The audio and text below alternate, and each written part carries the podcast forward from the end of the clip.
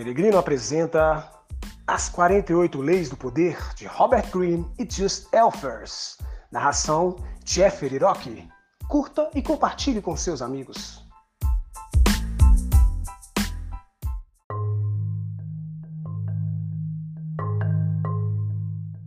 Lei 20. Não se comprometa com ninguém. Julgamento.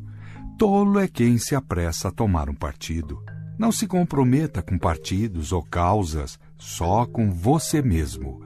Mantendo-se independente, você domina os outros, colocando as pessoas umas contra as outras, fazendo com que sigam você. Parte 1.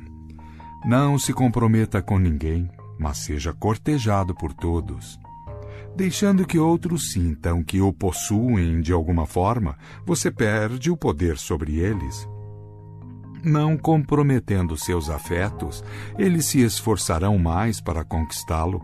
Mantenha-se distante e você conquistará o poder que vem das atenções e dos desejos frustrados dessas pessoas.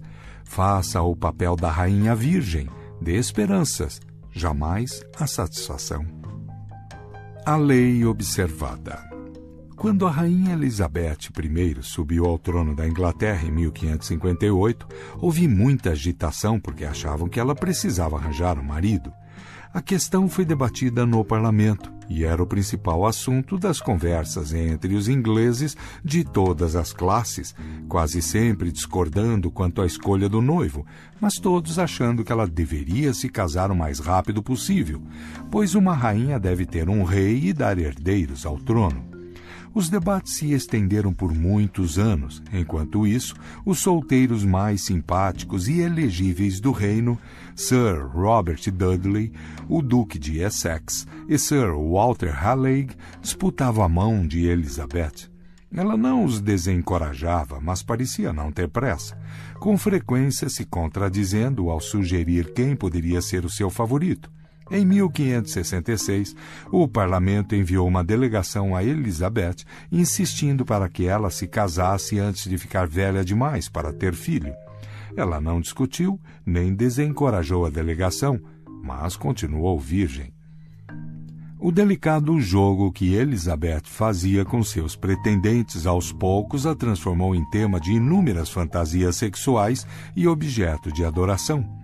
O médico da corte, Simon Forman, descreveu no seu diário os seus sonhos de Florândoa. Pintores a representaram como Diana e outras deusas. O poeta Edmund Spencer e outros escreveram elogios à Rainha Virgem. Referiam-se a ela como a imperatriz do mundo, a Virgem virtuosa que governa o mundo e move as estrelas. Conversando com ela, seus inúmeros pretendentes faziam ousadas insinuações sexuais, atrevimento que Elizabeth não desencorajava. Ela fazia o possível para estimular o interesse deles, mantendo-os ao mesmo tempo afastados. Por toda a Europa, reis e príncipes sabiam que um casamento com Elizabeth selaria uma aliança entre a Inglaterra e uma outra nação. O rei da Espanha cortejava, assim como o príncipe da Suécia e o arquiduque da Áustria. Ela, polidamente, recusou todos. A grande questão diplomática na época de Elizabeth era a revolta das terras baixas flamengas e holandesas, que pertenciam então à Espanha. Deveria a Inglaterra romper a sua aliança com a Espanha e escolher a França como sua principal aliada no continente, encorajando, portanto, a independência flamenga e holandesa? Em 1570, parecia que uma aliança com a França seria a decisão mais sábia. A França tinha dois homens elegíveis de sangue nobre, os duques de Anjou e Alençon, irmãos do rei francês. Um deles se casaria com Elizabeth. Ambos tinham as suas vantagens, e Elizabeth manteve acesas as suas esperanças. A questão se arrastou por anos. O Duque de Anjou fez várias visitas à Inglaterra. Beijou Elizabeth em público, até a chamou por nomes carinhosos.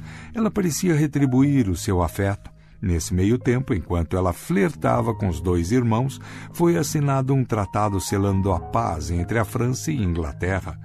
Em 1582, Elizabeth achou que poderia acabar com o namoro. No caso do Duque de Anjou, em particular, para ela foi um grande alívio. No interesse da diplomacia, ela aceitara a corte de um homem cuja presença não suportava e a quem achava fisicamente repugnante. Uma vez garantida a paz entre França e Inglaterra, ela abandonou o untuoso duque da maneira mais gentil possível. Nesta época, Elizabeth já estava muito velha para ter filhos. Ela pôde assim viver o resto da vida como quis e morreu rainha virgem. Não deixou nenhum herdeiro direto, mas governou por um período de incomparável paz e fertilidade cultural.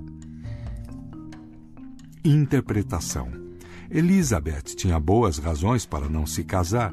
Fora testemunha dos erros cometidos por Mary, rainha da Escócia, sua prima.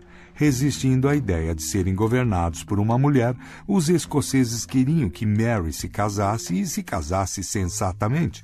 Casar-se com um estrangeiro não agradaria ao povo. Favorecer uma casa nobre em particular seria criar rivalidades terríveis. Mary acabou escolhendo Lord Darley, um católico. Com isso, ela incorreu na ira dos protestantes escoceses. Seguiram-se daí intermináveis rebeliões. Elizabeth sabia que o casamento quase sempre é um desastre para uma mulher no governo. Ao se casar e estabelecer uma aliança com determinado partido ou nação, a rainha se vê envolvida em conflitos que não quis, conflitos que podem acabar por destruí-la ou levá-la a uma guerra inútil. E não só isso, quem governa de fato é o marido e frequentemente ele tenta eliminar a esposa, a rainha, como Darnley tentou se livrar de Mary. Elizabeth aprendeu a lição muito bem. Eram dois os seus objetivos como governante: evitar o casamento e evitar a guerra. Ela conseguiu combinar os dois, deixando em suspenso a possibilidade de se casar para formar uma aliança. Assim que se comprometesse com um único pretendente, neste momento ela perderia o poder. Ela precisava criar um clima de mistério e desejo, sem tirar as esperanças, porém jamais cedendo. Durante toda esta vida de flertes e recuos, Elizabeth dominou o país e todos os homens que tentaram conquistá-la. Centro das atenções, ela se mantinha no controle. Prezando a sua independência acima de tudo, Elizabeth protegeu seu poder e se fez adorada. Prefiro ser mendiga e solteira a rainha e casada. Rainha Elizabeth I, 1533-1603 as chaves do poder. Visto que o poder depende tanto das aparências, você precisa aprender alguns truques para realçar a sua imagem. Recusar comprometer-se com alguém ou com um grupo é um deles. Quando você se retrai, não desperta raiva, mas um certo respeito. Você parece instantaneamente poderoso porque se torna inatingível, em vez de se render a um grupo ou a um relacionamento, como faz a maioria das pessoas. Com o tempo, essa aura de poder só faz crescer. Conforme aumenta a sua reputação de pessoa independente, mais desejado você será. Todos querendo ser aquele que fará você se comprometer. O desejo é como um vírus. Se vemos alguém ser desejado por outras pessoas, tendemos a achá-lo desejável também. Assim que você se compromete, foi-se o encanto. Você se torna igual a todo mundo as pessoas tentarão todos os métodos escusos possíveis para levar você a um compromisso. Vão lhe dar presentes, encher você de favores, tudo para colocá-lo na situação de devedor. Incentive as atenções, estimule os interesses, mas não se comprometa de forma alguma. Aceite os presentes e favores se assim desejar, mas tenha o cuidado de se manter intimamente distante. Você não pode se permitir inadvertidamente sentir-se devedor com relação a ninguém. Mas lembre-se, o objetivo não é livrar-se das pessoas ou fazer com que elas achem que você é incapaz de um compromisso. Como a rainha virgem, você tem que agitar as coisas, estimular o interesse, atrair as pessoas com a possibilidade de ficar com você você tem de se dobrar às suas atenções ocasionalmente, portanto, mas não demais. O general e estadista grego Alcibiades era mestre neste jogo. Foi ele quem inspirou e liderou a forte armada ateniense que invadiu a Sicília em 414 a.C. Quando em casa, os invejosos atenienses tentaram derrubá-lo com acusações falsas, ele passou para o lado do inimigo, os espartanos, para não ter de enfrentar um julgamento na sua própria cidade. Depois, quando os atenienses foram derrotados em Siracusa, ele trocou Esparta pela Pérsia, apesar de o poder de Esparta estar em ascensão. Mas agora, tanto os atenienses quanto os espartanos cortejavam Alcibíades por sua influência com os persas, e os persas o enchiam de homenagens devido ao seu poder sobre os atenienses e espartanos. Ele distribuía promessas para todos os lados, mas não se comprometia com nenhum, e no final quem dava as cartas era ele. Se você quer ter poder e influência, experimente a tática de Alcibíades. Coloque-se no meio de duas forças concorrentes. Atraia um dos lados prometendo ajuda, o outro, sempre querendo superar o inimigo, seguirá você também. Enquanto os dois disputam a sua atenção, você se torna logo uma pessoa que parece muito desejada e de grande influência. Você terá mais poder assim do que se comprometendo precipitadamente com um dos lados. Para aperfeiçoar a sua tática, você tem de se manter intimamente livre de envolvimentos emocionais e ver todos a seu redor como peões para sua ascensão. Você não pode se permitir servir de lacaio de nenhuma causa. No meio das eleições presidenciais nos Estados Unidos em 1968, Henry Kissinger telefonou para a equipe de Richard Nixon Kissinger se aliar a Nelson Rockefeller, que tinha falhado na sua tentativa de ser indicado pelo Partido Republicano. Agora Rockefeller estava oferecendo à campanha de Nixon informações privilegiadas de grande valor sobre as negociações para a paz no Vietnã, que estavam sendo realizadas em Paris. Ele tinha um homem no grupo de negociadores que o mantinha informado sobre os últimos acontecimentos a equipe de Nixon aceitou com prazer a oferta. Ao mesmo tempo, entretanto, Kissinger também abordou o candidato dos democratas, Hubert Humphrey, e ofereceu a sua ajuda. O pessoal de Humphrey lhe pediu informações confidenciais sobre Nixon e ele deu. Veja, disse Kissinger ao pessoal de Humphrey, há anos que detesto Nixon. De fato, ele não tinha interesse em nenhum dos dois lados.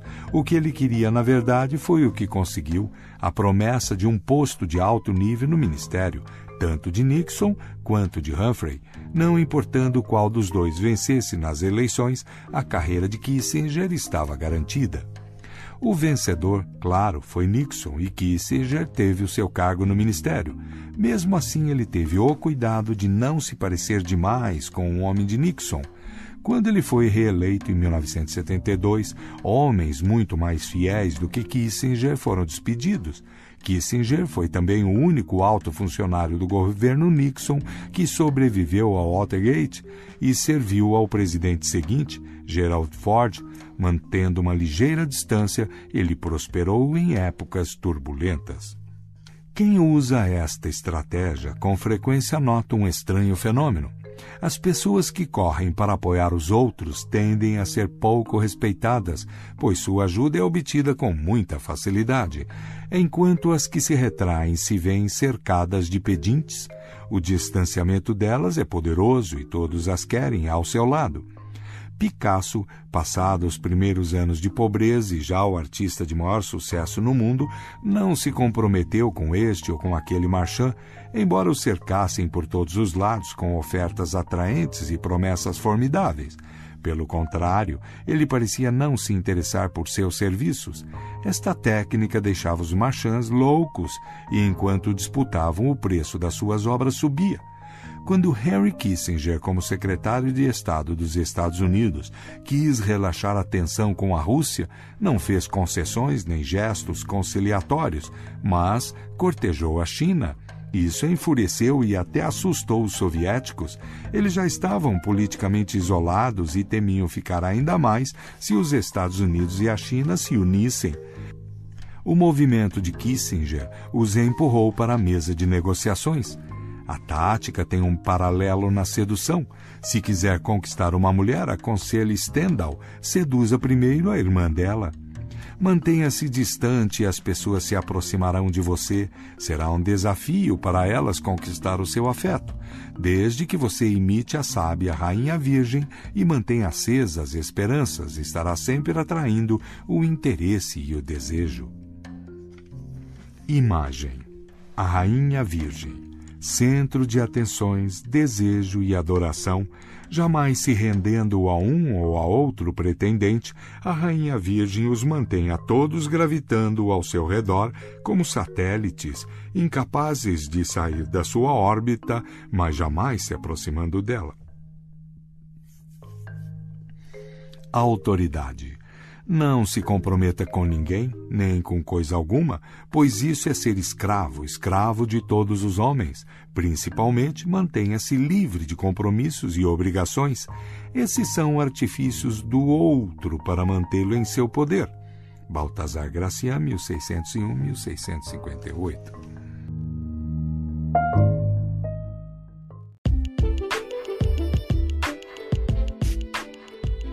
É isso aí, pessoal. Você acaba de ouvir mais um episódio do nosso podcast As 48 Leis do Poder de Robert Greene e Just Elfers. Se você gostou, dê um like, siga nossas redes sociais e fale com os amigos, compartilhe para todo mundo.